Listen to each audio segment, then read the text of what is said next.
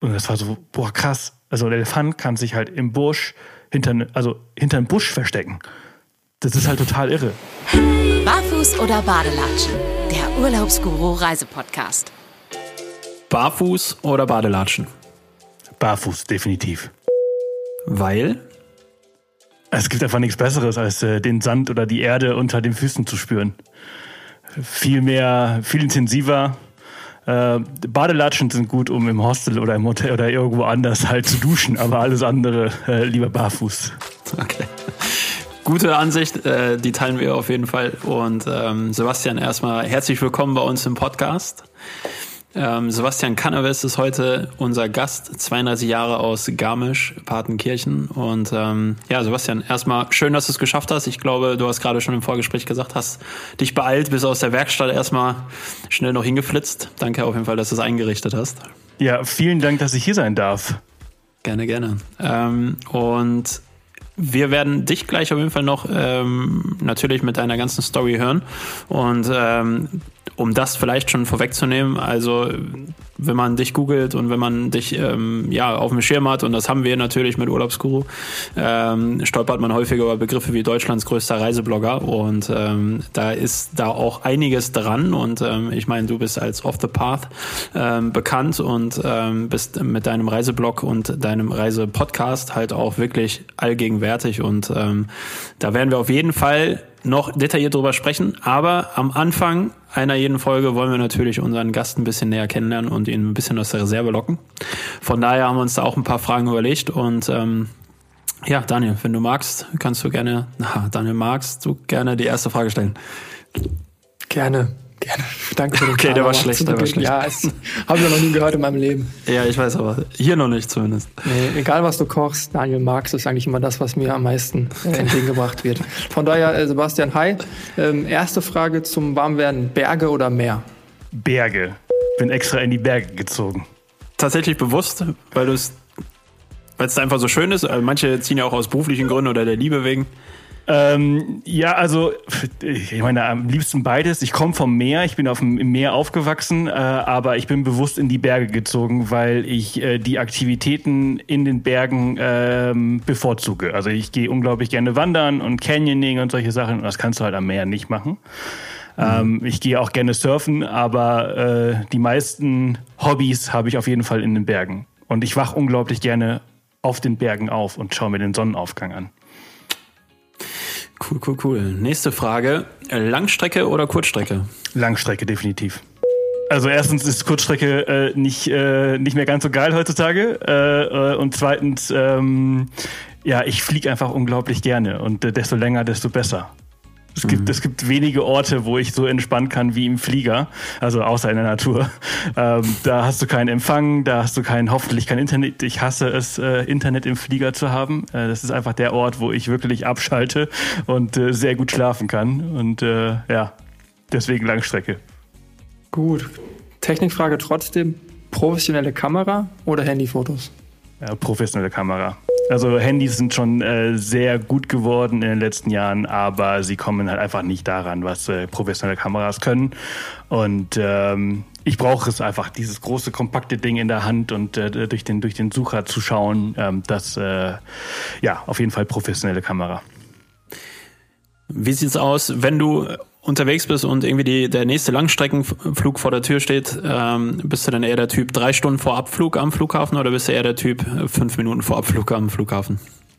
Ich fahre drei Stunden vor Abflug hier los. und bin dann wahrscheinlich so wirklich super last minute da. Okay.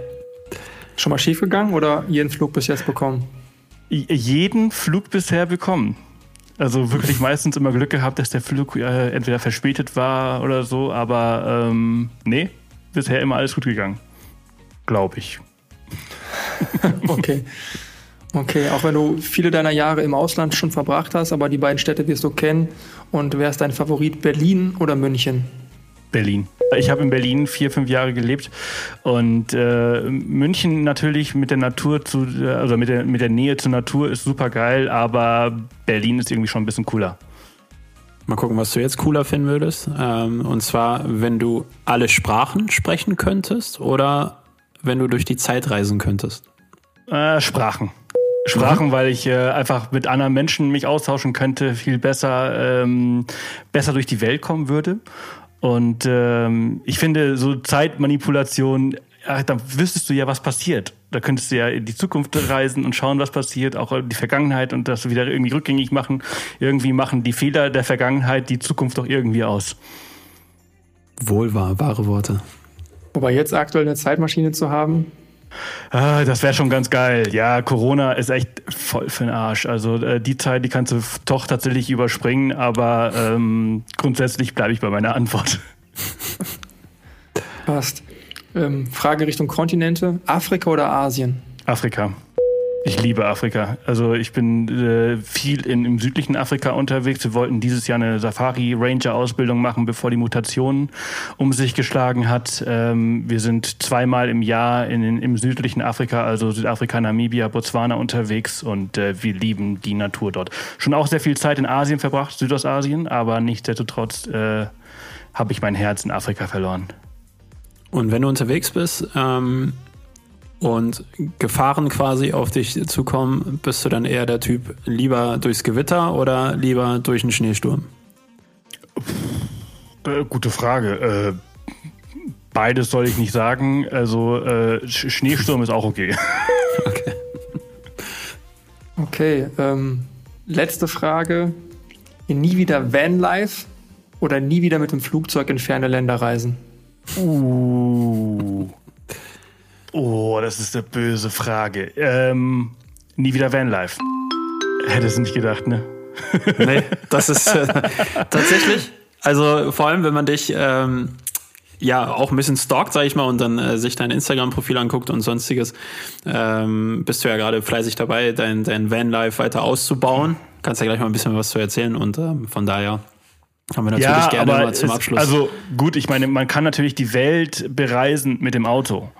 Ähm, also wenn die Option bleibt, dann natürlich äh, dann doch Auto, weil also aber ähm, mein Job ist ja halt als Reiseblogger halt eben auch die Welt zu erkunden und äh, da das bleibt ja nicht bei Europa ähm, und die Zeit habe ich auch nicht, um mal eben schnell nach Asien zu fahren oder mal eben schnell nach Südafrika zu fahren. Entsprechend brauche ich nach wie vor das Flugzeug und deswegen müsste das Auto stehen bleiben. Wie kommt man zu dem Beruf des Reisebloggers, des hauptberuflichen Reisebloggers? Durch Zufall. Ähm, ja, das, wäre die, das wäre die einfachste Antwort. Ähm, ich wollte den Leuten zeigen, wie geil Reisen und wie geil das Abenteuer sein kann. Ähm, das war so mein Ziel, mein zweites Ziel, muss ich dazu sagen. Mein erstes Ziel war ein sehr egoistisches. Ich habe gesehen damals, also ich habe den Blog 2011 gegründet. Mein allererster Blog, den habe ich 2004 gegründet, als es Blogspot gerade so neu gab. Also das ist wirklich Krass. lange her. Ja.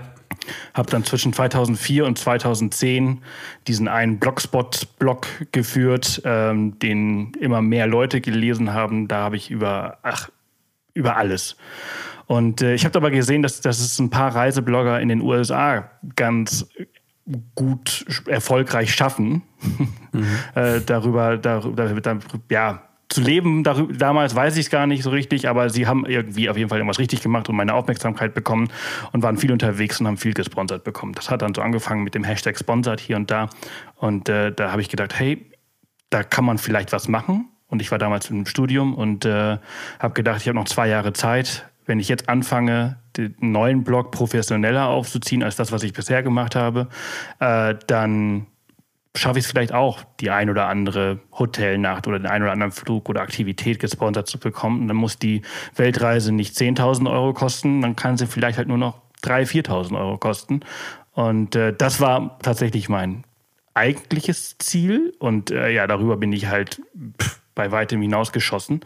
Äh, mein zweites Ziel, als ich das Ganze dann ein bisschen professioneller angegangen bin und ein bisschen mich von, von, von der Idee äh, distanziert habe, dass nur ich eigentlich was davon haben sollte äh, und auch andere was davon haben sollen, ähm, war es mein Ziel, den Leuten halt eben, dass die andere Länder, andere Kulturen und äh, Abenteurer oder beziehungsweise Abenteuer näher zu bringen.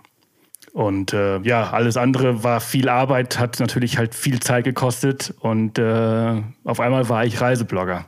Auf jeden Fall eine gute frühe Zeit, muss ich sagen. Also Ja, ich meine, 2010, 2011, da, da gab es halt eben zum Glück, ja, zum, das war damals das Glück, aber andererseits natürlich auch ein Pech, weil man nicht wusste, was man getan hat. Ne? Ähm, wir haben ja alle irgendwie einfach ein bisschen rumexperimentiert, irgendwelche Texte rauszuhauen. Das ist die Zeit, in der Google gesagt hat, ein Beitrag sollte mindestens 350 Wörter lang sein, um inhaltsvoll zu sein. Ne? Äh, also ihr lebt auch vom Content bei Urlaubsguru unter anderem und ja. äh, 350 Wörter ist äh, eine Einleitung für euch, ne?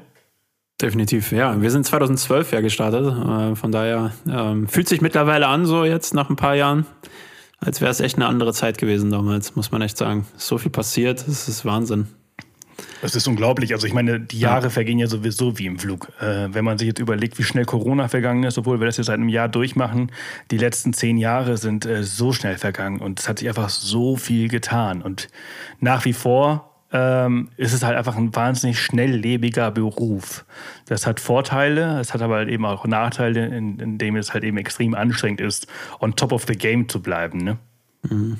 Definitiv. Ähm, jetzt habe ich gerade kurz überlegt, ob du doch eine Zeitmaschine irgendwie bedient hast, weil du gerade gesagt hast, nachdem, äh, oder man kann ja mal sehen, wie schnell Corona schon vergangen ist. Denke ich mir so, ja, vergangen ist es noch nicht. Ja. Leider ja, ja. noch nicht ganz. Ähm, das stimmt. Aber wie, wie kommst du durch die Krise als Reiseblogger? Ähm, heute, heute wieder besser. Ähm, mhm. War aber ein ganz, ganz schreckliches Jahr. Also ich, wir haben ja Drausgänger äh, 2000, äh, also vor ein paar Jahren gegründet, ich weiß gar nicht wann, äh, 2017 glaube ich. Ähm, das ist so eine kleine Marke, ein Online-Shop und da produzieren wir halt eben Teile davon in China und entsprechend bin ich halt immer sehr viel äh, in, in, Kontakt mit der Produktion dort, ähm, im sehr guten Kontakt und habe so ein bisschen gesehen, was da kommt weil die mir erzählt haben, hey, wir machen hier dicht und das geht irgendwie, wissen wir nicht, was da los ist, da ist ein Virus. Äh, und da, das war halt so Dezember, Januar. Im Januar kamen dann die ersten Fälle hier in Bayern bei Webasto. Äh, aber hat ja dann doch noch bis März äh, gedauert, bis alles, bis, bis die Welt wirklich untergegangen ist. Ähm, mhm. Und ich habe im Januar, Februar schon die ersten Masken bestellt äh, Lin und ich wechseln uns immer ab, wer auf die ITB geht, die ja gerade aktuell ist, online. Äh, und äh, Line wäre letztes Jahr dran gewesen, habe ich gesagt, du, ey, du gehst nur auf diese ITB, wenn du eine Maske wirklich trägst. Äh, und habe ihr alles besorgt. Und äh, ja, dann wurde sie ja zum Glück doch abgesagt. Ähm, und ich war ein bisschen darauf vorbereitet. Nichtsdestotrotz hat es mich dann doch irgendwie ziemlich kalt erwischt. Ähm, wir waren sehr geistesgegenwärtig und haben sofort alle ins Homeoffice geschickt. Wir mussten uns dann allerdings ziemlich auch schnell von allen trennen, von allen Mitarbeitern, die wir hatten. Ähm, mussten unser Lager auflösen, unser Büro auflösen, alles gekündigt, äh, von 150 Quadratmeter Büro und Lager zurück ins Homeoffice. Das war, äh, es war alles andere als cool. Äh, etwas, was ich nie wieder durchmachen möchte. Man, man, man skaliert ja immer, man wird ja immer größer, größer, größer, größer. Und äh, man plant ja immer, wenn es am besten läuft. Und äh, wenn dann so, eine, so ein Tsunami äh, auf einen zukommt, das ist schon echt äh, verrückt. Und äh, die Monate darauf, naja, also ich, ich werde es nicht vergessen, 13. März, da sind wirklich viele, viele Tausende Euro an Aufträgen äh, damals nur verschoben, äh, mittlerweile natürlich aufgehoben. Ähm, und das war schrecklich. Wir haben uns allerdings äh, ziemlich schnell gefangen. Wie gesagt, ein bisschen geistesgegenwärtig waren wir dann schon äh, und haben dann Projekte aus dem Boden gestampft, die wir in Schubladen halt äh, drin hatten, für die wir halt nie Zeit hatten. Ne? Also äh, alte Beiträge erneuern, auf der Seite, die halt schon immer mal, also SEO-Audit halt eben solche Sachen machen, äh, mhm. äh, für die man halt nie Zeit hat äh, im, im, alltäglichen Geschäft. Ähm, und was wir dann noch gemacht haben, ist, wir haben ein Buch geschrieben. Mikroabenteuer Deutschland, äh, ein Projekt, was wir seit Jahren machen wollten. Und ähm, als es dann wieder ging im Sommer ein bisschen reisen, sind wir halt auch noch ein bisschen durch Deutschland gereist. Und ja, dieses Buch hat uns tatsächlich den Allerwertesten gerettet. Äh, es verkauft sich äh, aktuell sehr gut auf, auf Amazon und Co. in den Buchhandlungen. Und äh, das hilft uns tatsächlich durch die Krise. Ja, mega cool auf jeden Fall, dass ihr da dann den Schwung bekommen habt. Ähm, erzähl mal kurz über das Buch. Was, was kann man sich darunter vorstellen? Also wir haben ähm, fünf bis zehn Mikroabenteuer pro Bundesland. Also jedes Bundesland ist da drin vertreten. Ähm, gut, Hamburg haben wir in Schleswig-Holstein gepackt und äh, Bremen in Niedersachsen, aber ansonsten sind wirklich alle, alle äh, Bundesländer drin vertreten. Und wir haben einfach so die coolsten kleinen Abenteuer rausgesucht, so dass man halt ähm, keinen Urlaub für diese äh, Aktivitäten nehmen muss. Äh, von einer Hausboottour, die du am Wochenende auf der Mecklenburgischen Seenplatte machen kannst, ähm, Wanderungen in, in Bayern, in den Bergen. Aber Bayern ist natürlich riesig. Wir haben darauf geachtet, dass es halt wirklich total verbreitet ist und nicht alles nur hier in Süddeutschland, bei uns in den Alpen ist. Mhm. Ähm, ziemlich coole Geschichten. In NRW kann man zum Beispiel äh, in, in Xanten, ähm, in Haminkeln auf, auf einem Hausboot äh, zum Beispiel übernachten, was total geil ist. Es gibt äh, Ähm, viele kleine Wanderungen, ja, so, so ein kleiner Mix aus, aus Aktivitäten, die du halt immer mal wieder so auch im Feierabend mit reinstecken kannst. Ja, ja. Ja, ist auch einfach, man muss ja auch sagen, der Deutschland-Tourismus boomte ja auch schon vor Corona. Nicht zu Unrecht. Wir bei Urlaubsguru haben ja unsere Kategorie Deutschland Liebe. Wir haben es auch bewusst so gewählt, weil wir einfach der Meinung sind, so schön das auch ist, du, du hast ja auch von, von äh, fremden Ländern schon gesprochen, aber Deutschland selbst ist ja auch einfach immer wieder geil. Ich glaube, Daniel, du warst ja jetzt, du warst doch auch irgendwo im, äh, na, im, im Moselgebiet, glaube ich, war, bei der Brücke da. Wie heißt die nochmal? Diese Galerei. Galerei. Galerei. Äh, keiner kann Galerei. Ja. ja, und äh, also Deutschland hat mega schöne Ecken. Ja, also Deutschland ist so abwechslungsreich, ne? Vom, vom Meer im Norden, die Berge im Süden und dazwischen halt hat aber eben auch noch richtig viel. Ähm, es ist wirklich wunderschön. Und das versuchen wir halt eben mit dem Buch so ein bisschen zu zeigen. Ähm, also für, für jeden, egal wo er herkommt, zeigen wir halt in seinem Bundesland so kleine Aktivitäten, die er halt eben ähm, ja, nach dem Feierabend oder halt am Wochenende machen kann, ohne Urlaub nehmen zu müssen. Aber man kann es halt eben auch als Inspiration oder als Guide nehmen, um halt einen Deutschland-Roadtrip zu machen und verschiedene Mikroabenteuer, äh, aus vielen Mikroabenteuern Makroabenteuer zu machen. Verstehe. Was ist, Daniel, was ist der schönste Spot, den du in Deutschland gesehen hast? Und Sebastian, du auch. Ich würde gerne mal wissen. Weil ich habe gerade überlegt, wenn man mir die Frage stellen würde, ist es gar nicht so leicht. Deswegen frage ich euch erstmal, jetzt kann ich mich länger überlegen. Sebastian ist der Gast, ich lasse ihn im Vortritt. das ist fies. ähm, der schönste Ort. Also ganz ehrlich. Der beeindruckendste Ort. Ganz ehrlich, hier wo ich lebe, ist schon sehr, sehr schön.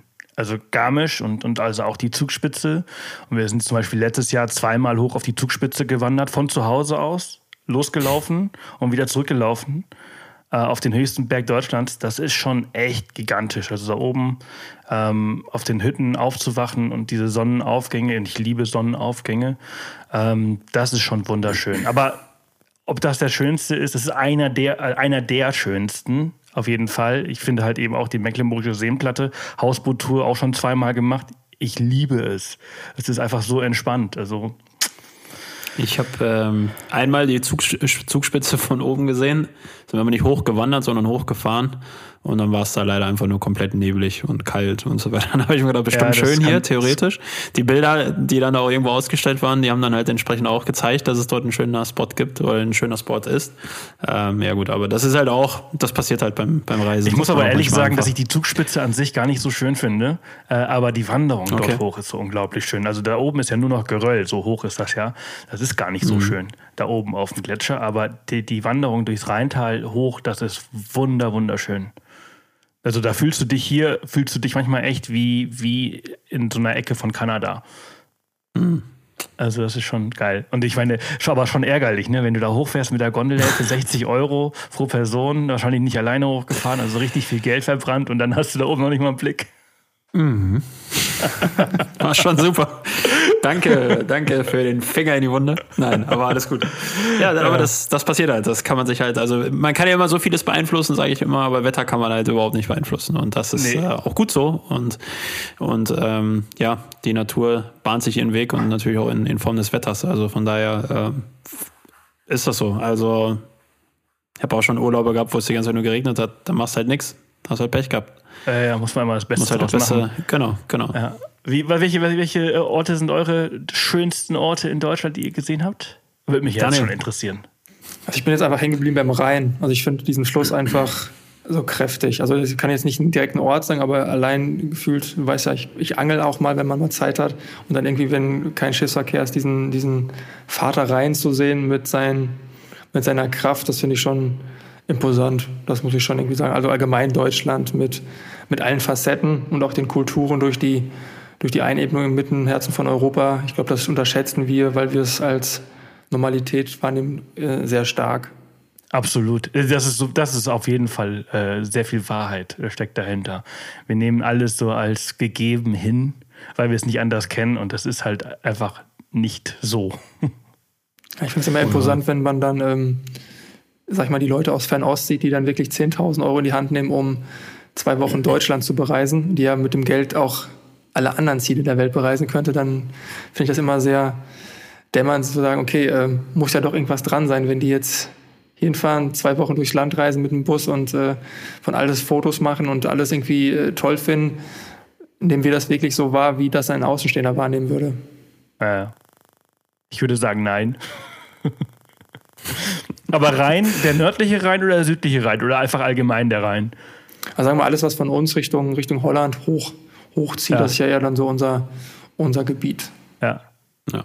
Ja, und ich wollte eigentlich die Mosel jetzt erwähnen, aber wenn du schon mit dem Rhein entsprechenden Fluss gen äh, genannt hast, muss ich aber auch sagen, also ich bin echt vom Wasser angezogen und äh, ich muss sagen, an der Ostsee gibt es einige Orte, da habe ich mit die schönsten Sonnenuntergänge meines Lebens gesehen und ich liebe Sonnenuntergänge und äh, wenn ich, egal wo ich auf der Welt bin oder wenn ich zu Hause bin und äh, es gibt einen schönen Sonnenuntergang, dann ist mein Handy immer vollgelaufen, weil ich dann äh, tatsächlich bin ich eher der, der Handyfotograf sozusagen, aber äh, dann mache ich irgendwie immer, anstatt den Moment zu genießen, ertappe ich mich häufig dabei, wie ich dann doch einfach nur drauf losschieße sozusagen. Und äh, Ostsee mein lieber Mann, also da habe ich wirklich äh, atemberaubende Sonnenuntergänge gesehen und äh, da gab es halt auch mehrere Orte.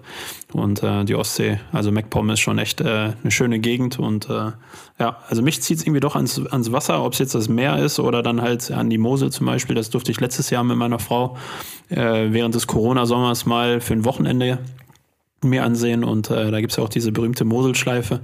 Mhm. Boah, und unfassbar schöne Gegend, unfassbar schöne Natur. Und ähm, war auf jeden Fall, weil das war auch zu, ja, nicht so ein Lockdown, wie wir den jetzt hier im Frühjahr haben, aber es war ja schon so, dass der nicht alles auf hatte und man nicht wirklich so die typischen Freizeitaktivitäten äh, hatte, die man normalerweise irgendwie ähm, ja, äh, äh, unternehmen kann am Wochenende. Und dann haben wir gesagt, komm, dann, dann fahren wir, weil die Hotels wenigstens auf hatten, sind wir dann äh, an die Mosel gefahren und äh, es war wie ein, also wirklich wie so ein Kurzurlaub. Äh, wir sind da richtig erholt und voller äh, Glücksgefühle wieder nach Hause gekommen sozusagen. Dabei waren wir gerade mal ein Wochenende weg. Also es war schon echt mega geil und kann ich auch einfach nur empfehlen.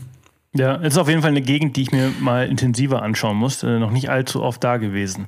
Auch die ganzen mhm. Weinberge und so, da kannst du ja auch richtig, richtig viel unternehmen. So Mountainbike-Touren durch die, durch die Weinberge und so. Ähm, ja. So überall ja. so anhalten, Weinchen probieren. Äh, ja, Flasche das ist auch was. Ja, Flasche nach Hause schicken. Wir sind überhaupt keine Weintrinker. Und egal, wo du da irgendwo unterwegs bist abends, so gastrotechnisch, äh, kriegst halt die eine, also eine Weinkarte nach der anderen oder einen Wein nach dem anderen angeboten. äh, ist dann schon komisch, wenn man dann keinen Wein trinkt. Da fällt man schon echt mit auf. So ähnlich mhm. wie die Asiaten, wie von denen Daniel gerade gesprochen hatte. schon echt, schon echt krass. Ähm, aber mal wieder zurück zu dir, ähm, Sebastian. Wir ähm, wissen ja auch, dass du nicht klassisch irgendwo in Deutschland geboren wurdest, sondern das passt ja auch wie, ich sag mal, wie Arsch auf Eimer, wenn ein Reiseblogger dann im Endeffekt dann vielleicht auch einen anderen Ort hat, wo er zur Welt gekommen ist und wo er auch aufgewachsen ist. Ähm, jetzt haben wir von Mallorca gehört, das heißt, du bist auf Mallorca geboren und ähm, auch dort aufgewachsen. Wie, wie viele Jahre warst du auf Mallorca und ähm, hast du dadurch eigentlich eine besondere Bindung zur Insel? Bist du noch regelmäßig da oder ist das irgendwie so ein Kapitel, was für dich ähm, beendet ist? Also ich bin ähm, ich habe 14 Jahre habe ich auf Mallorca gelebt, meine ersten 14. Okay. Bin mit 14 dann ähm, nach Bayern an die Grenze Österreichs, an die Grenze Salzburgs gezogen. Äh, und das war für mich ganz, ganz schlimm von, von Mallorca äh, nach Deutschland zu ziehen.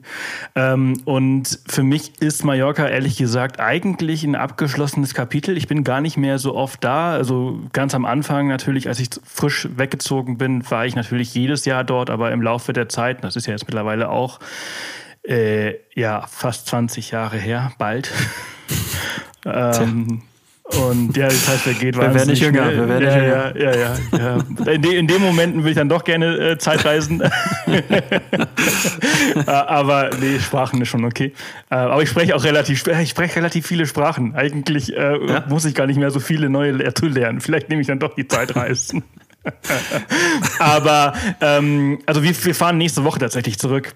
Ähm, und das ist das allererste Mal in, in fast 15 Jahren, dass ich länger mal wieder auf der Insel bin. Also ich bin jetzt die letzten äh, 10, 15 Jahre so alle vier Jahre mal kurz für ein paar Tage da gewesen ähm, und nie lange. Und jetzt fahren mhm. wir, wie gesagt, nächste Woche Freitag wollen wir runterfahren, beziehungsweise am Sonntag die Fähre nehmen und mal so drei, vier, fünf Wochen, je nachdem, keine Ahnung, wenn der ich weiß nicht, wie lange wir da sein werden, aber ähm, das wird spannend für mich, weil das zurück nach Hause quasi ist, zurück in die Heimat.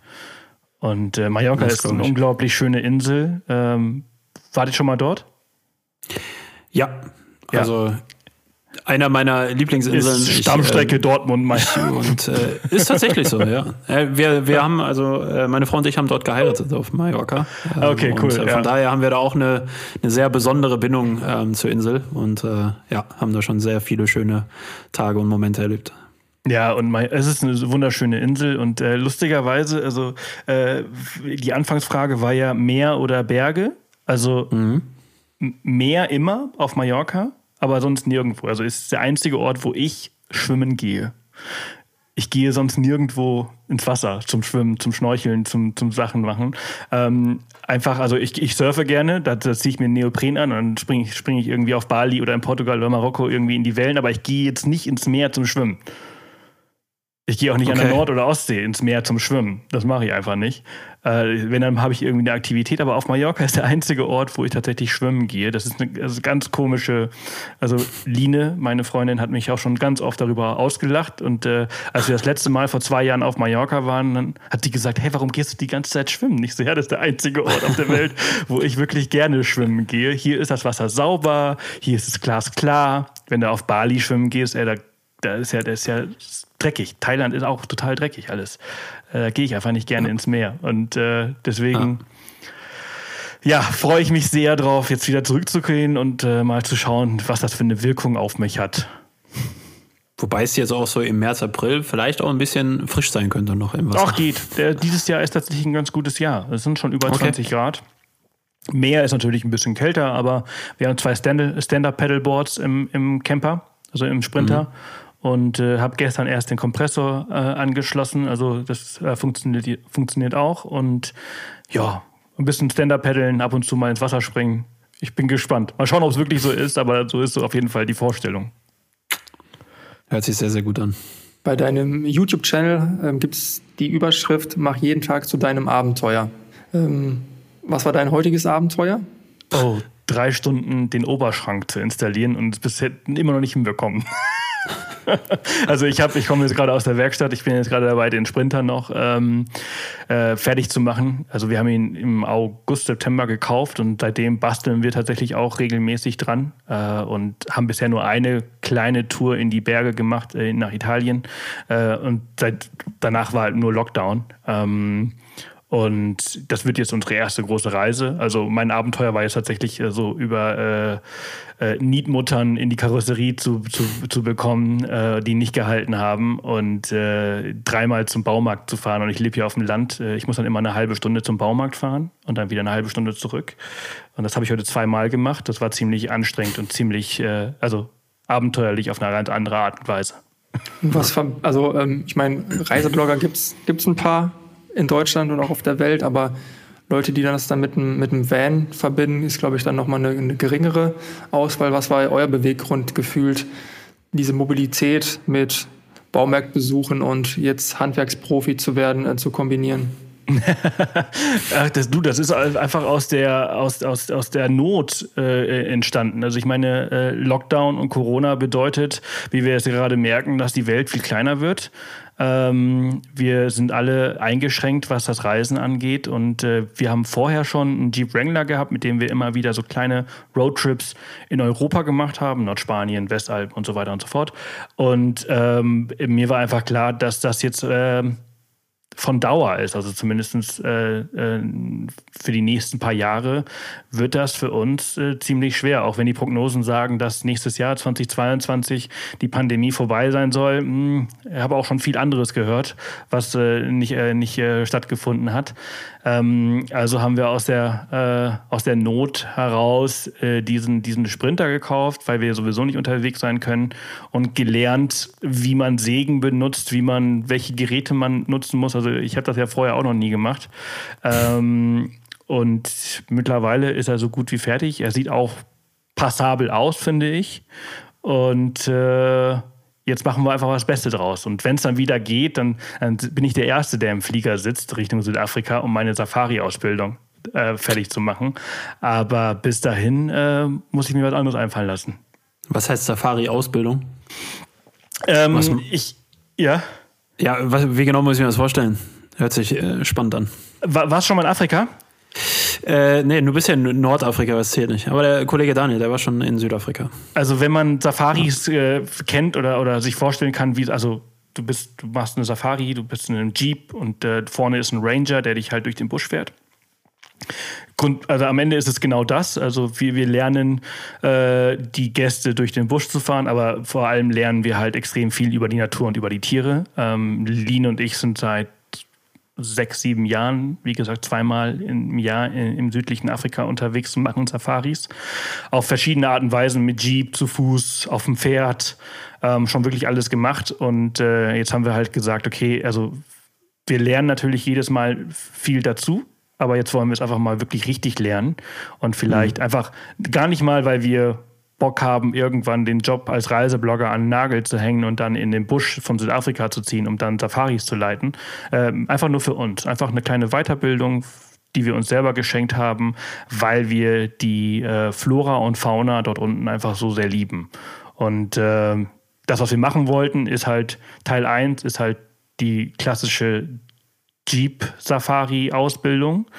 Mhm. Äh, und äh, Teil 2 wäre dann der Walking Guide, wo wir dann lernen, halt, wo man auch so ein Schießtraining hat, also mit dem Gewehr äh, trainiert und dann äh, zum Walking Guide, also als äh, äh, die durch den Busch zu laufen. Ja. Okay. Krass. Hört sich gut an. Ähm, was würdest du denn, also wenn du schon so viel da unten warst und ähm, so viel erlebt hast an Safaris, was würdest du mir jetzt zum Beispiel oder anderen Hörern, die quasi sagen, ey, irgendwann mal eine Safari in, in äh, im südlichen Afrika. Ähm, was würdest du empfehlen für so einen Einstieg? Was ist das, was das Coolste, das, das Spannendste, was du da so erlebt hast?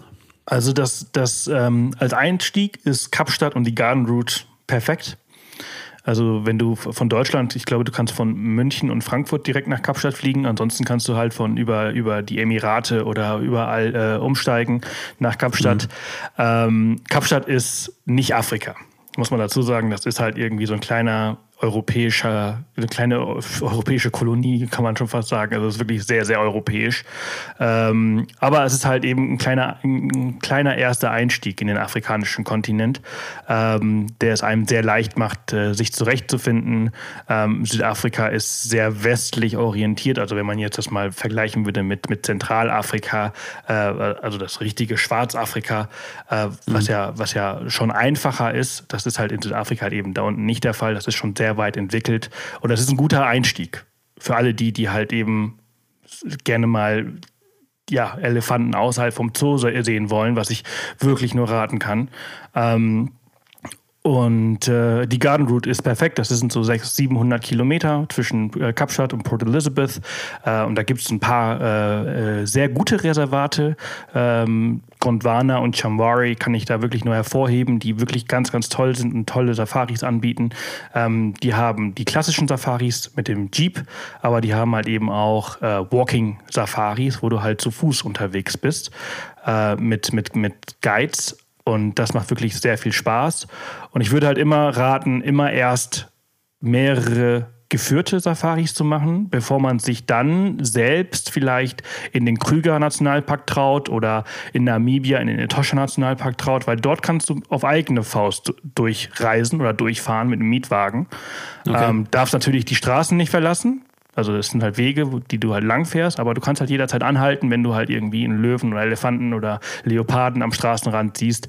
Das kann passieren und dann bleibst du einfach im Auto und schaust zu. Allerdings, wenn du das machst, ohne vorher mal eine richtige Safari gemacht zu haben, fehlt dir extrem viel Wissen und du weißt auch gar nicht, worauf du achten sollst. Also du, du fährst wirklich wahrscheinlich an jedem zweiten Tier vorbei, weil es halt irgendwie äh, du es nicht erkennen kannst. Und ähm, jetzt muss ich kurz unterbrechen, weil Daniel nämlich schon so lächelt und grinst. Daniel, ich weiß ja, dass du in Südafrika warst. Du warst, glaube ich, in Kapstadt. Hast du genau die Tour gemacht, die Sebastian gerade beschreibt? Ich weiß es nicht.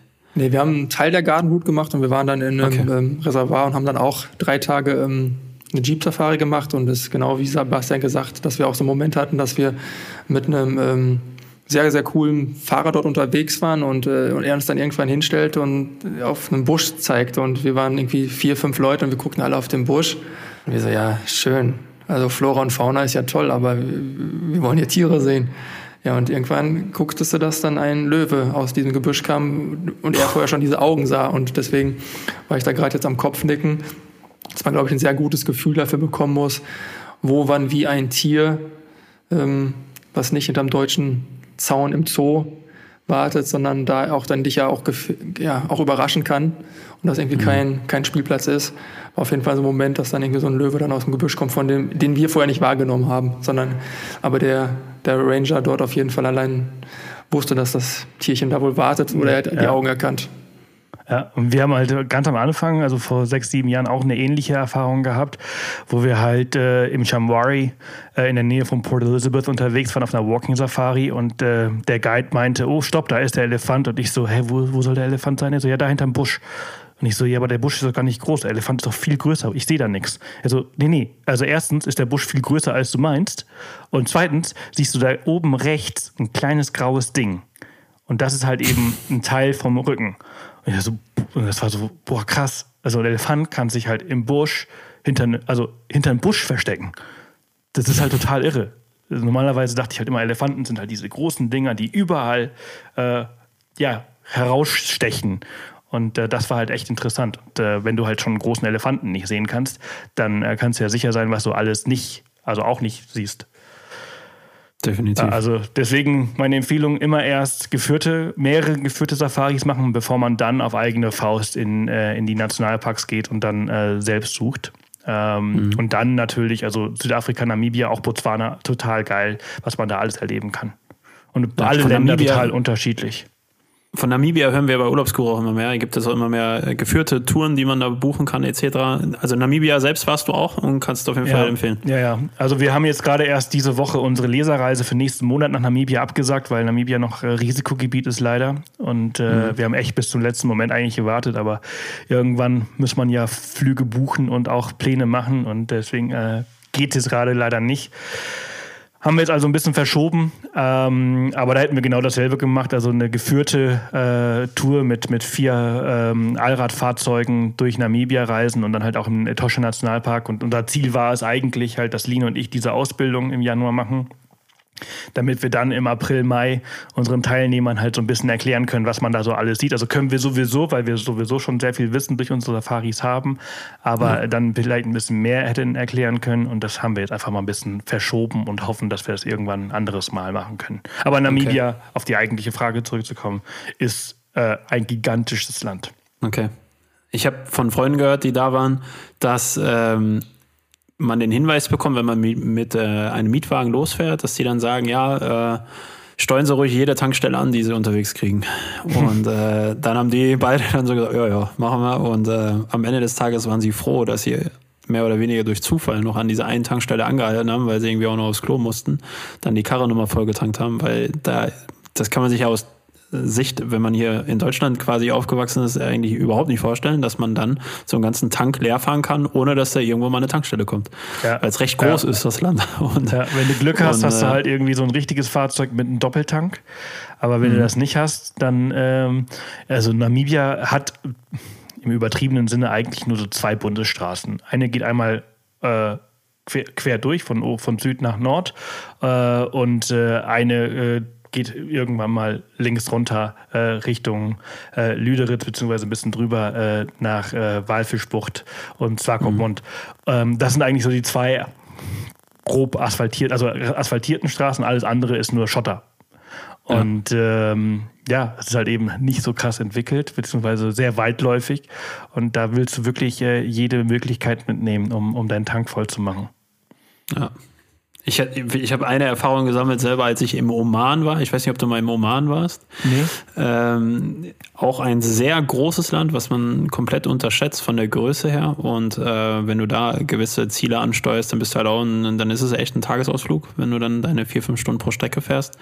Und ähm, da weiß ich auch noch, dass wir, boah, so, da habe ich mich, kann ich mir im Nachhinein auch immer darüber aufregen, wie dumm wir eigentlich waren, äh, weil dann steigst du halt, wir hatten halt ein, ein, klassisches Hotel, steigst dann da auf dem Parkplatz ins Auto und ähm, fährst dann einfach zu der Sehenswürdigkeit sozusagen, die dann irgendwie vier Stunden entfernt liegt und denkst, ja komm, alles gut, äh, lass uns mal eine Flasche Wasser einpacken und ansonsten halten wir nochmal bei einer Tanke an und dann ist gut und haben uns dann irgendwie hier Google so eine Offline-Map geholt und sind damit dann entsprechend äh, losgefahren. So das Problem war, dass Google leider dann im Oman jetzt nicht die beste Kenntnis hatte.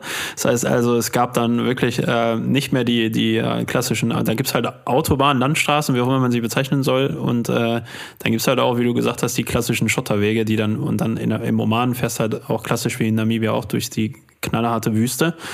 Das heißt, du siehst dann das ähm, ähm, Thermometer dann entsprechend auf über 50, auf über, also wirklich auf über 50 Grad steigen ähm, und denkst dir nur, okay, am äh, am Straßenrand liegen dann irgendwie die kaputten Reifen und sonstiges und du denkst dir, okay, du hast einfach nur so eine blöde Touri-Karre, die überhaupt nicht auf Offroad ausgelegt ist, hast gerade mal eine Flasche Wasser für zwei Personen und ähm, ja, hast kein Handysignal, natürlich nicht, weil es auch da einfach gar kein Handysignal mehr gibt und keinen Ersatzreifen.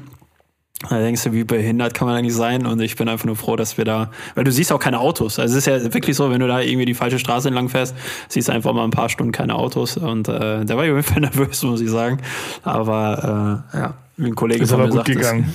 Ist, ja, ist gut gegangen. Sitzt ja hier. Also äh, ich bin auch noch einer, der sich dann schnell so ein bisschen da reinsteigern kann. Aber ähm, ja, denkst du halt, okay, ähm, ja, weiß nicht. Also man muss halt vernünftig das Reisen planen. Und ich glaube, wie du es jetzt gerade auch mit der Safari beschrieben hast, ist schon echt wichtig. Erstens, um Tiere zu sehen, wenn man schon unterwegs ist, aber parallel auch, um Spuren zu lesen und um sich theoretisch auch einer Gefahr zu widersetzen.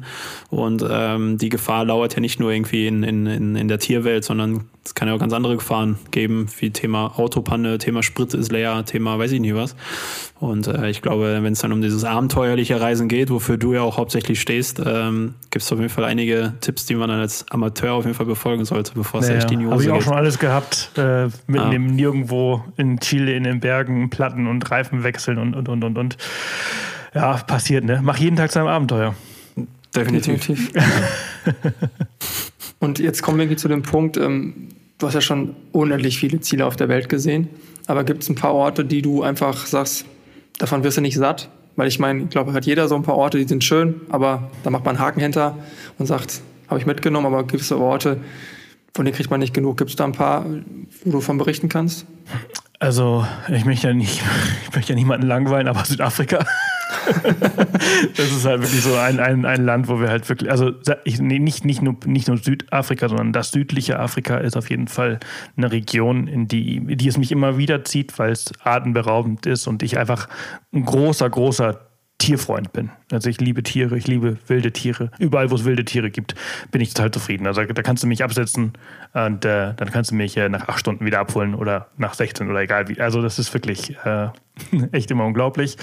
Ähm, Neuseeland äh, fasziniert mich auch. Neuseeland, Australien fasziniert mich total. Erstens, weil ich die Menschen dort liebe, die Kultur.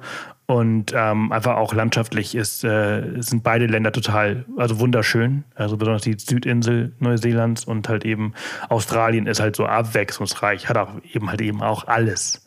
Von Stränden zu Wüste, äh, Berge, ähm, Urwald. Also das ist schon, schon echt gigantisch.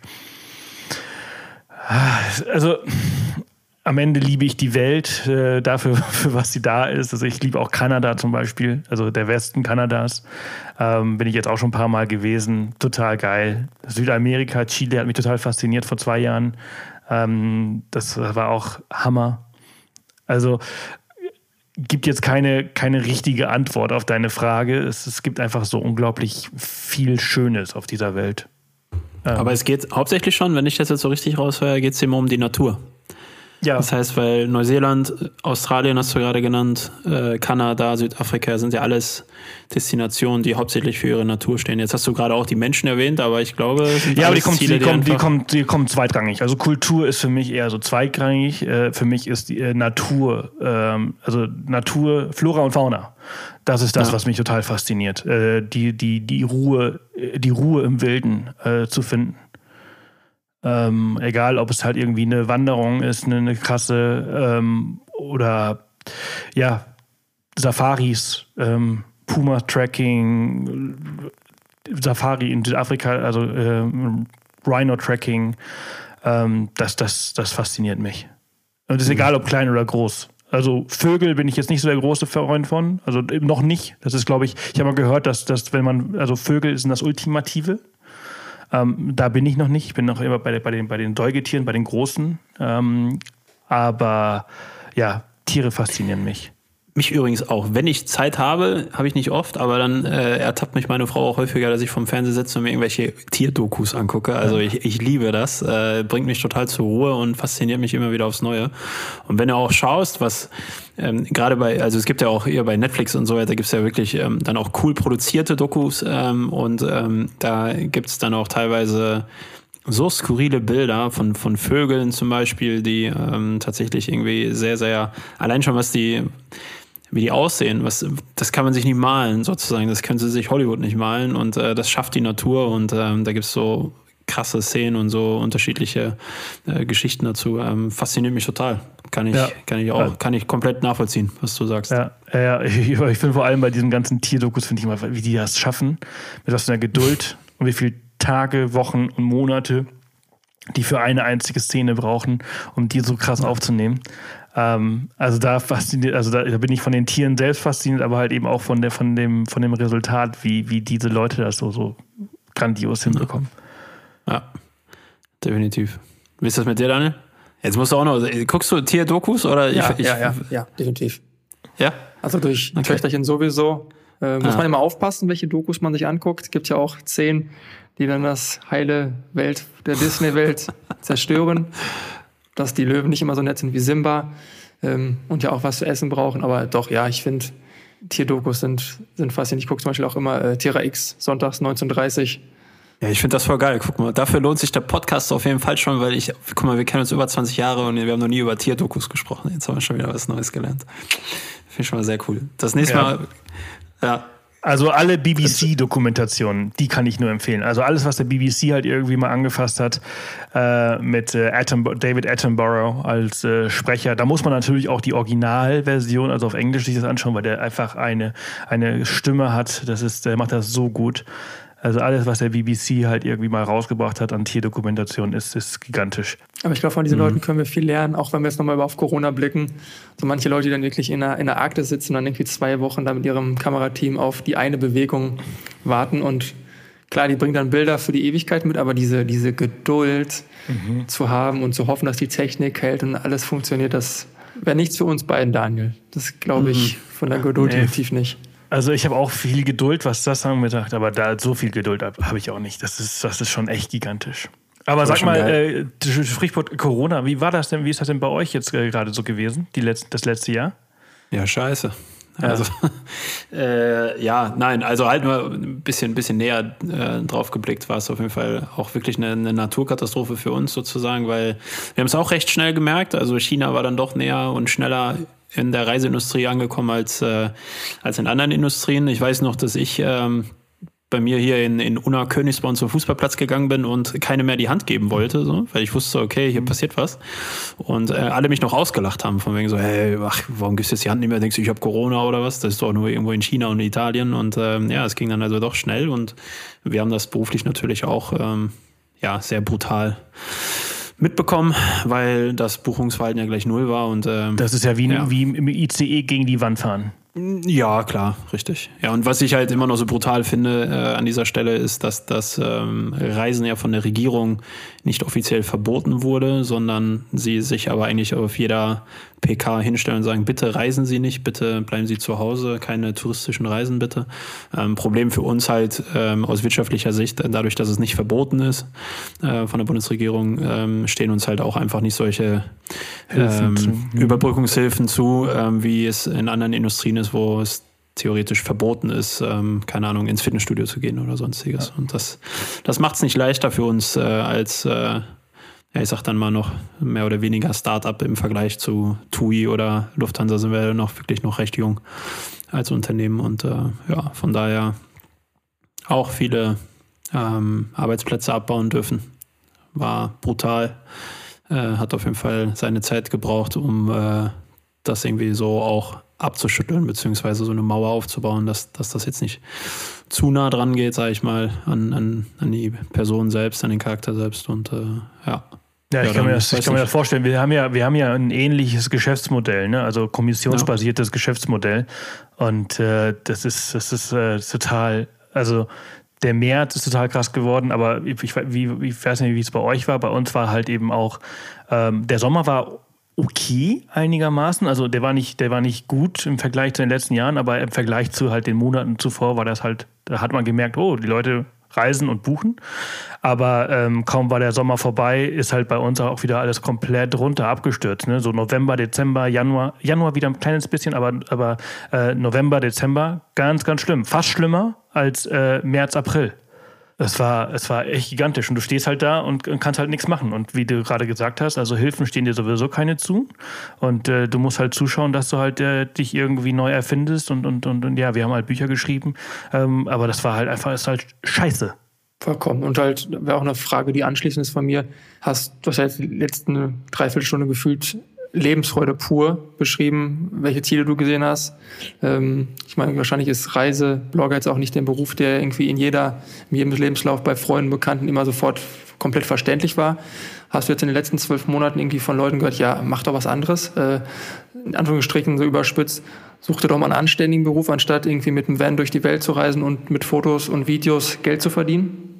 Nee, aber, aber ich habe auch niemanden gesehen, der mir sagen konnte. das ist geil. Auch eine Taktik. also ich glaube, nee, also ähm, ich, ich habe solche Freunde auch nicht, die habe ich schon früher alle aussortiert. ähm, Nee, aber ähm, also ganz kurz war mal der Gedanke da, ob wir, ob wir jetzt mal die Zeit nutzen. Also wir haben mal angefangen, äh, sofort mal einen Foodblog zu starten, weil der Inhalt für einen Foodblog, der braucht nicht so viel Zeit wie für einen ähm, Reisebeitrag. Ne? Also ich muss halt äh, für, für einen Reisebeitrag, äh, keine Ahnung, Irland-Rundreise oder irgendwie sowas, da muss ich halt erstmal eine Woche oder zwei nach Irland reisen, äh, was erleben, um dann halt einen Beitrag zu schreiben. Äh, für ein Rezept, ähm, da koche ich halt meine meine zwei, drei Stunden, schreibt, macht ein paar geile Bilder, schreibt dann noch eine Stunde, zwei einen Beitrag und dann habe ich in einem Arbeitstag halt einen Beitrag geschafft. Ne? Und äh, der Gedanke war schon da. Allerdings habe ich dann doch auch schnell gemerkt, obwohl ich sehr gerne esse und äh, dass man in der Corona-Pandemie jetzt auch gemerkt hat, äh, weil meine ganzen Hemden nicht mehr passen.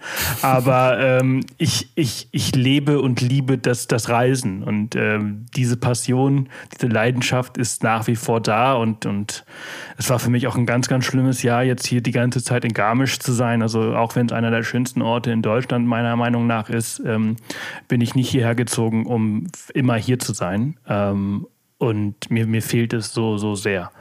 Äh, einfach, äh, ja, das, das Abenteuer, das Unbekannte, das Spontane, das sind so Dinge, äh, die, die mir die Lebensfreude halt eben geben und die wurde mir halt komplett genommen. Und ich da kann halt, ja, ich darf halt nicht arbeiten, ne? Aber dann wiederum, also es gleicht einem Berufsverbot, obwohl man es nicht ausgesprochen hat, wie du gerade gesagt hattest. Ähm, das ist einfach echt scheiße. Ja. Ich glaube, du hast es sehr gut zusammengefasst mit dem Wort. Äh, aber ich frage mich gerade, um nochmal ganz kurz den Schwenk ähm, auf dich zu lenken, du sagtest gerade, ähm, so schön Garmisch auch ist, Irgendwann zieht sich eigentlich raus. Und äh, ich frage mich, wenn ich dich so jetzt hier so höre heute und von, von den ganzen Geschichten äh, immer wieder auch äh, höre, auch in den letzten Wochen schon, ähm, frage ich mich so, was ist Sebastian für ein Typ? Wo will er sich irgendwann niederlassen? Also bist du der klassische Typ, der in, in Garmisch dann irgendwann dein Haus hinsetzt und sagst so, okay, ich habe die Welt gesehen? Oder denkst du dir, ne, irgendwann in Kanada, im Westen Kanadas, irgendwo im Wald, irgendwo jeden Tag Holz hacken oder so? Was, was ist so, was ist dann, was sind deine Pläne für die Zukunft? Also ich denke, du bist ja auch mit auf Mallorca. das wäre also, wär auch geil. Also in Garmisch vermutlich nicht weil du hier einfach wirklich äh, Multimillionär sein musst, um, um dir was leisten zu können im Süden Deutschlands. Das ist äh, wirklich irre. Das habe ich tatsächlich nicht bedacht, als ich äh, spontan, also ich habe tatsächlich in Kanada, in Whistler, entschieden, dass ich nach Garmisch ziehe, weil ich, mir hat Whistler so, so gut gefallen. Ich habe gesagt, ich muss nach Whistler, aber ich möchte nicht halt nach Whistler. Wo ist das deutsche Whistler? Und dann äh, bin ich halt in, in Garmisch gelandet. Ähm, und damals habe ich mir natürlich nicht angeschaut, was hier so eine Eigentumswohnung kostet oder ein kleines Häuschen oder so. Und äh, mittlerweile habe ich es gemacht und äh, realisiert, dass ich hier nicht lange bleiben kann. Ja. Ähm, weil, äh, also die Pandemie hat mir sowieso das Konto leer geräumt. Ich muss jetzt schon ein paar Jahre wieder richtig arbeiten. Ähm, und ich habe keine Ahnung. Ich bin, ich bin, also wir, also es ist, bin ja nicht nur ich, sondern äh, Line ja. und ich und, und Finlay, unser Hund. Äh, wir führen ein sehr schnelllebiges Leben und das ist auch äh, okay so. Ähm, wir bleiben immer mal wieder ein paar Jahre irgendwo und dann zieht es uns weiter. Wohin das sein wird, kann ich jetzt nicht sagen. Ob es Deutschland für immer sein wird, who knows. Also wir haben schon äh, mal alles gepackt und sind abgehauen, sind jetzt wieder dann wieder zurückgekommen. Ähm, einfach weil ständig unterwegs halt eben auch nicht ganz so geil ist. Das haben wir auch gelernt. Also wir brauchen dann schon äh, eine Homebase. Ähm, das, das, das tut uns gut. Also wir sind vier Jahre, drei, vier Jahre nur mit Handgepäck durch die Welt gereist, äh, als wir noch keinen Hund hatten. Und das war total geil, aber so nach drei, vier Jahren ohne Zuhause und immer nur Hotel und immer nur Airbnb und immer nur Cafés, ähm, während man halt arbeitet, muss man dazu sagen. Ne? Also ich meine, ja, ja. Ähm, Bloggen, auch wenn der Volksmund denkt, dass wir nichts tun, äh, ist Arbeit. Und ähm, das war dann nach, nach, nach so vielen Jahren halt echt anstrengend und äh, deswegen sind wir zurück nach Deutschland gekommen, haben halt über Umwege halt mal in Hannover ein paar Jahre gelebt, dann hierher, aber wo es für uns jetzt dann wieder hingeht, keine ja. Ahnung.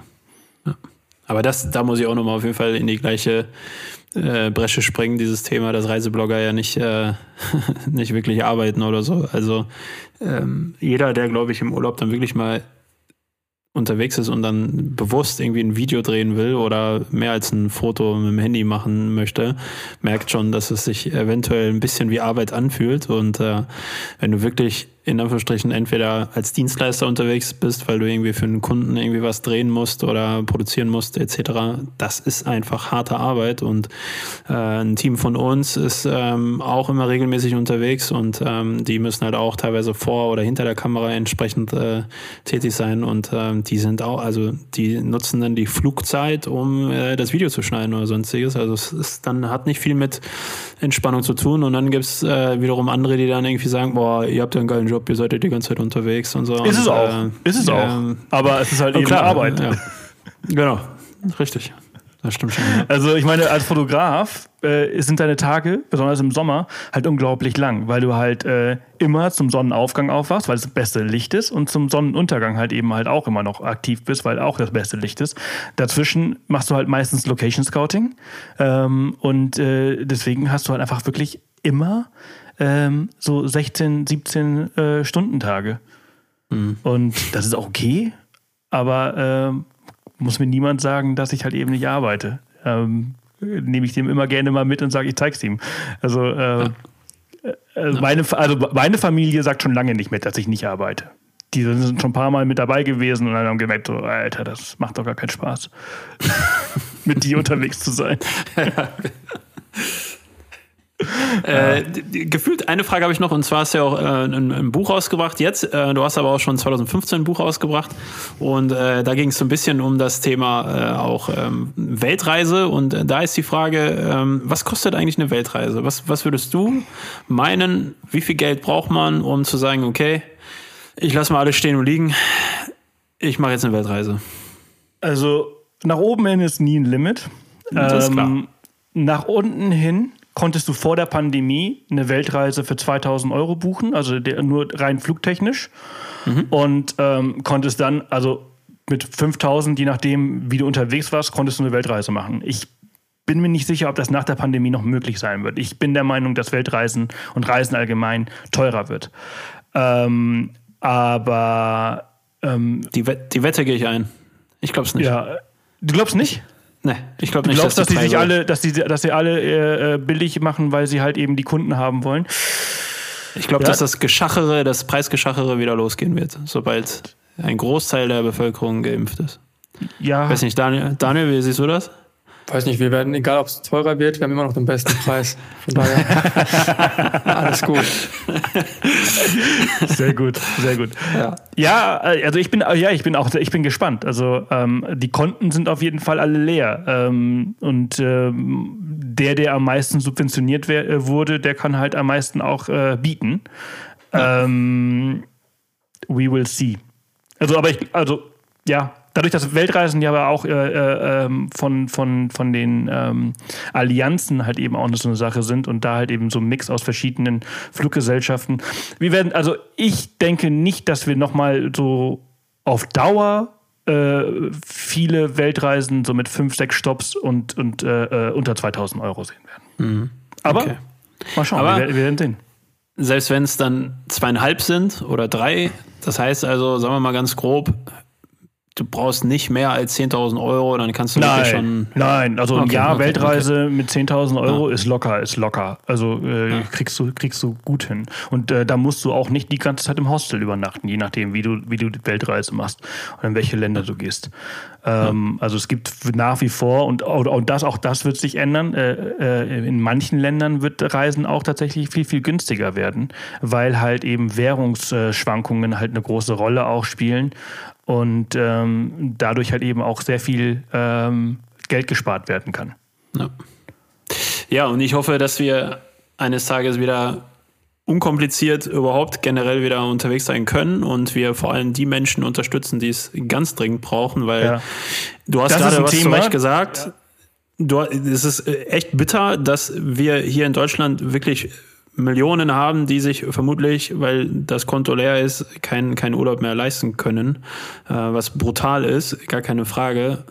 Äh, man darf aber auch nicht vergessen, dass, äh, keine Ahnung, also ich sag mal, viele Deutsche reisen ja klassisch irgendwie nach Ägypten, machen da Pauschalreiseurlaub und sonstiges und da leben Leute, die auf den äh, Märkten unterwegs sind. Da gibt's gerade keine Touristen, die auf den Märkten irgendwie Souvenirs kaufen können. Und die Leute werden dann vom Staat ja auch nicht wirklich äh, unterstützt. Das heißt, die haben einfach nichts zu fressen im Kühlschrank. Und das ist, finde ich, immer noch ein ganz du, diese, großer Unterschied. Diese, diese Kehrseite, also auch wenn es Ja. um Scheiße geht, uns geht's ja gut. ja. Und äh, es gibt halt einfach so viele Menschen, die es denen es einfach, denen es wirklich scheiße geht, ne? Und äh, die Kehrseite dieser Pandemie, dieses äh, kommt, bleibt zu Hause mit dem Hintern und, und reist nicht. Letztes Jahr habe ich sogar verstanden, heute verstehe ich es nicht mehr. Also äh, irgendwann, irgendwann reicht's, weil man ja mittlerweile gemerkt hat, dass Reisen halt eben kein Pandemietreiber, äh, äh, kein großer Pandemietreiber ist. Äh, die, der Pandemietreiber sind ja die, alle, alle Leute, die der Meinung sind, äh, dass äh, zusammen auf, auf 10 Quadratmetern Abendessen zu, zu zehn halt okay ist. Äh, anderes Thema. Ähm, aber die, die Konsequenz daraus ist, dass wenn wir nicht reisen, in Afrika und in Asien, und in Südamerika, Zentralamerika, ähm, die Leute nichts zu essen haben und die Leute in den Busch gehen und die Löwen jagen, die Elefanten jagen, äh, Nashörner, äh, die, die, die, das Nashorn halt ab, äh, abschlachten, äh, also die Wilderei wieder halt extrem anfängt. Das, was wir jahrelang versucht haben zu unterbinden, kommt jetzt alles wieder zurück, weil die Leute nicht wissen, wie sie sich helfen sollen. Ich würde genau das Gleiche machen, wenn ich in der Situation wäre. Wenn ich nicht mehr weiß, wie ich mir äh, einen Teller äh, Essen auf den, auf den Tisch bekomme, dann würde ich auch anfangen, irgendwie in, in den Wald zu laufen und schauen, was ich da finde. Was dann wiederum Pandemien wieder antreibt, weil genau daraus ist das ja entstanden. Also ähm, es ist halt ein Rattenschwanz. Also ich möchte hier gar nicht, gar nicht zu sehr irgendwie äh, abkotzen. Es ist, es ist kein leichtes Thema. Äh, und ähm, ich hoffe, dass es halt irgendwie bald vorbei ist. Definitiv. Wohl wahr. Also ich unterstütze das zu 100 Prozent oder bestätige, oder wie sagt man das? Äh, ich äh, stärke dir da den Rücken. Ich habe da auf jeden Fall die gleiche Sicht der Dinge, wie du es jetzt gerade skizziert hast. Definitiv. Ja, es ist, es ist nicht einfach. Aber es wird, es wird irgendwann, wir werden es irgendwann. Es ist nicht die erste und es ist nicht die letzte Pandemie. Und äh, es ist halt, äh, ja, es ist doof, dass man sowas durchmachen muss. Äh, in, in, in, der, in der Uni hat niemand uns erklärt, dass äh, Pandemie ein Threat in der SWOT-Analyse ist. okay, damit wir so ein bisschen Disney-Stimmung zum Ausklang bekommen ähm, und wir jetzt nicht so die letzten 15 Minuten mit so einem traurigen Smiley hier rausgehen, wenn du jetzt wieder die freie Wahl hast und die Welt wieder offen ist und du kannst überall hinreisen, wo du willst, wo geht's hin und worauf hast du richtig, richtig Lust? Aber da muss ich ja erstmal meinen verstaubten äh, Reisepass finden. Aber wenn ich den dann gefunden habe, dann hätte ich Bock, ähm, meine Safari-Ausbildung zu Ende zu machen. Gut, das hatten wir ja schon. Klammern wir es mal aus, du bist dann äh, der ähm, schwimmfähige Safari-Ranger. Wo geht's dann hin? Äh, Südamerika. Hätte ich mal wieder Bock. Also ich habe noch sehr, sehr wenig Südamerika gesehen. Ähm, Argentinien reizt mich total, äh, war ich noch nicht. Ähm, Würde ich gerne machen. Mal was Neues. Will ich auch unbedingt, will ich auch unbedingt hin. Aber zum Fußball hauptsächlich. Zum Fußball, ja. da kann ich überhaupt aber, nichts mit anfangen. Kein Problem. Ja. Aber das äh, hat auch auf jeden Fall kulturell seinen Reiz, definitiv. Ja. Sehr, sehr, sehr bekannt dafür. Ja. Und du, Daniel? Ach, keine konkreten Gedanken gemacht. Also ich glaube, wenn wir im Biergarten wieder sitzen und kein Bier trinken müssen, aber es können, dann sind wir schon wirklich wieder weit vorne. Also mir sind es ehrlich gesagt gerade gar nicht so die, die Länderziele, die mich weg, sondern einfach gefühlt, äh, wenn du aufs Handy guckst und sagst, einer deiner Kollegen schreibt, lass uns mal gleich mit zwei, drei Leuten treffen und du das einfach machen kannst. Das ist der Moment, auf den ich irgendwie mehr, mehr warte und dann klar dann auch wieder reisen, aber ja. Ich würde mal gerne wieder ein paar Leute einladen und eine Fete feiern. Also ich, will, ich möchte gar nicht einen Club, aber einfach ein paar Leute einladen und bis spät abends sitzen und lachen und trinken und einfach eine geile Zeit bei gutem Essen und guten, guten Gesprächen haben. Das ist so das, was mir halt total fehlt. Ja, oder auch so brutal, ich weiß nicht, wie es bei euch geht, aber selbst deine eigenen Eltern mit gutem Gewissen mal wieder in den Arm nehmen und nicht dieses Pseudo-Ghetto-Faust-Geschrammel da an der Tür. Das fühlt sich so bescheiden an.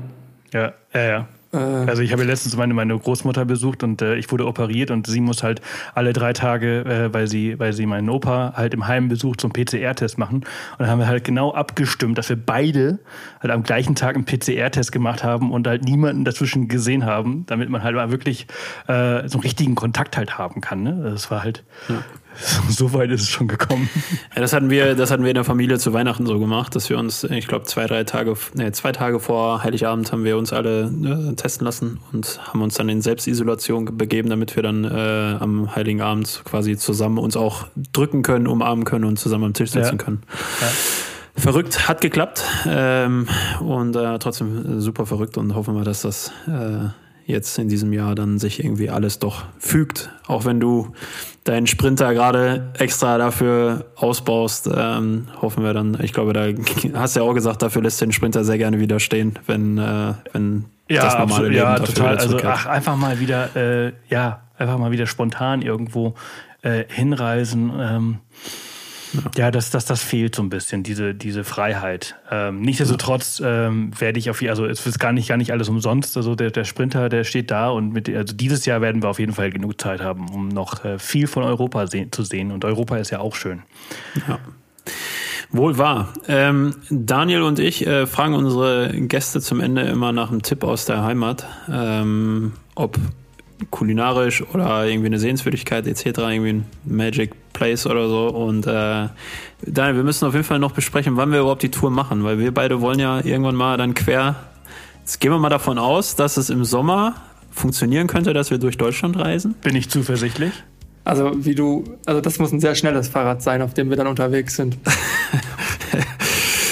Ja gut, aber was glaubst du, ja weiß nicht, du bist der Fahrradexperte, was glaubst du, wie lange wir brauchen, um einmal von Süden nach Norden zu radeln?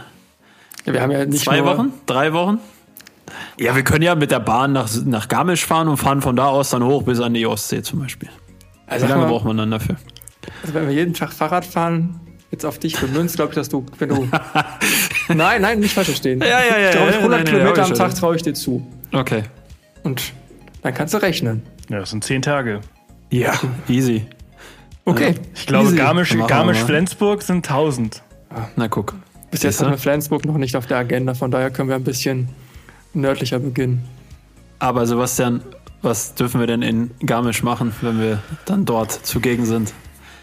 Äh, Wanderung auf die Zugspitze? Mal die Gondel Danke. weglassen? Scheiße. Fährst du schon mit dem Rad durchs ganze Land, dann hast du noch zu Fuß auf die Zugspitze. Ja, danke für die. Okay, aber mit dem Fahrrad, Nein, mit dem Fahrrad äh, das alte, das, das, das äh, Isartal, ähm, das ist äh, richtig, richtig schön und richtig wild. Das ist halt, bevor die Isar gestaut wird und dann halt äh, zu dem Fluss wird, äh, der durch München fließt, ähm, ist das hier hinten halt ein richtig wildes äh, Tal, Naturschutzgebiet und du äh, fühlst dich wie in Kanada. Und äh, das ist halt eben auch mit dem Fahrrad, das ist auch ganz geil zum, zum Befahren. Okay. Ich Check. glaube, glaub, Sebastian muss auf jeden Fall nochmal in diesen Podcast kommen, weil allein Themen-Special Deutschland, glaube ich. Ja, Deutschland hat so viel. Also ich würde jetzt nicht sagen, dass ich Deutschland-Experte bin, ähm, aber äh, Deutschland ist einfach wirklich, wirklich geil. Man hat wirklich viel zu bieten. Also selbst wenn man halt jetzt äh, den Sommer nur hier verbringen ähm, darf, soll, kann, dann ähm, gibt es genug zu tun. Genug zu tun. Das wirst du haben mit deinem Sprinter. Viel Erfolg erstmal, dass der fertig wird und ihr nächste Woche Richtung Mallorca aufbrechen könnt. Und ähm, ja, also die Einladung steht natürlich. Wenn du magst, kannst du gerne demnächst nochmal wiederkommen und dann quatschen wir einfach noch mehr. Ich glaube, du hast so viel zu erzählen, wie Daniel schon gesagt hat. Macht auf jeden Fall mega Bock. Das nächste Mal komme ich dann persönlich vorbei und dann nehme ich endlich mal einen Flieger von dort, von, von, vom Flughafen aus. Wenn es gibt dann wieder geht.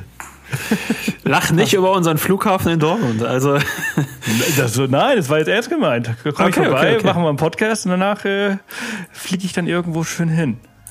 Bis dahin habe ich meinen. Pass wieder gefunden. Das ist gut.